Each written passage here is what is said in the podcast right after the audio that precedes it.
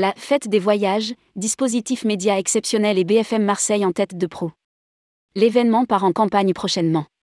À l'occasion de la 17e édition du Ditex qui se déroulera les 30 et 31 mars prochains, My Event Story a prolongé l'événement par un salon grand public baptisé la Fête des voyages, qui se tiendra, lui, samedi et dimanche 1er et 2 avril. Pour que la fête soit réussie et totale, les organisateurs ont mis en place un dispositif média auquel peu de Marseillais échapperont. Revue de détails. Rédigé par Jean Dalouse le mercredi 22 février 2023.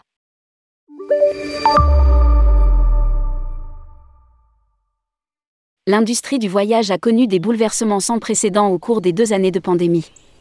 L'industrie événementielle et le tourisme figurent parmi les secteurs les plus impactés. Mais aussi les plus résilients.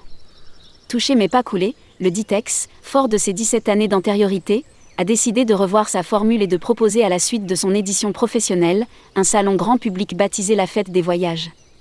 Une décision qui comble un vide, puisque la deuxième ville de France n'a pas connu de salon de tourisme depuis au moins une dizaine d'années.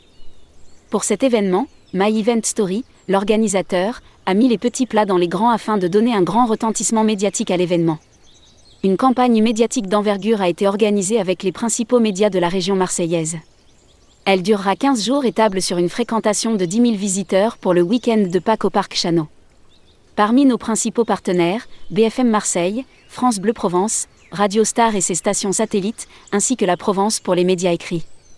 BFM Marseille Provence, chaîne TV officielle de la fête des voyages.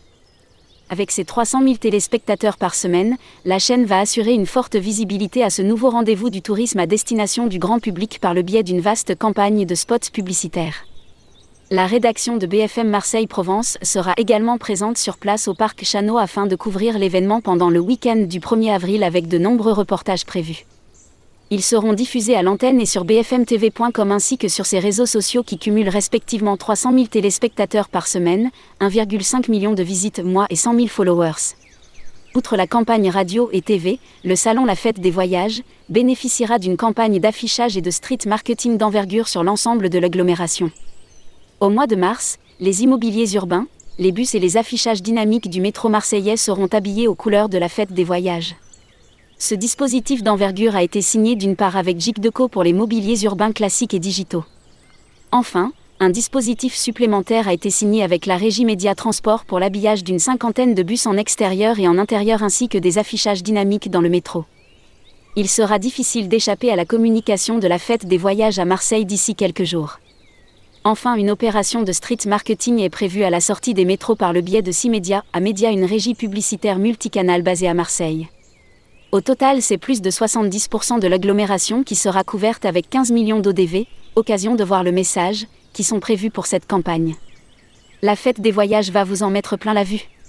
www.fêtedesvoyages.fr Je souhaite participer au Ditex.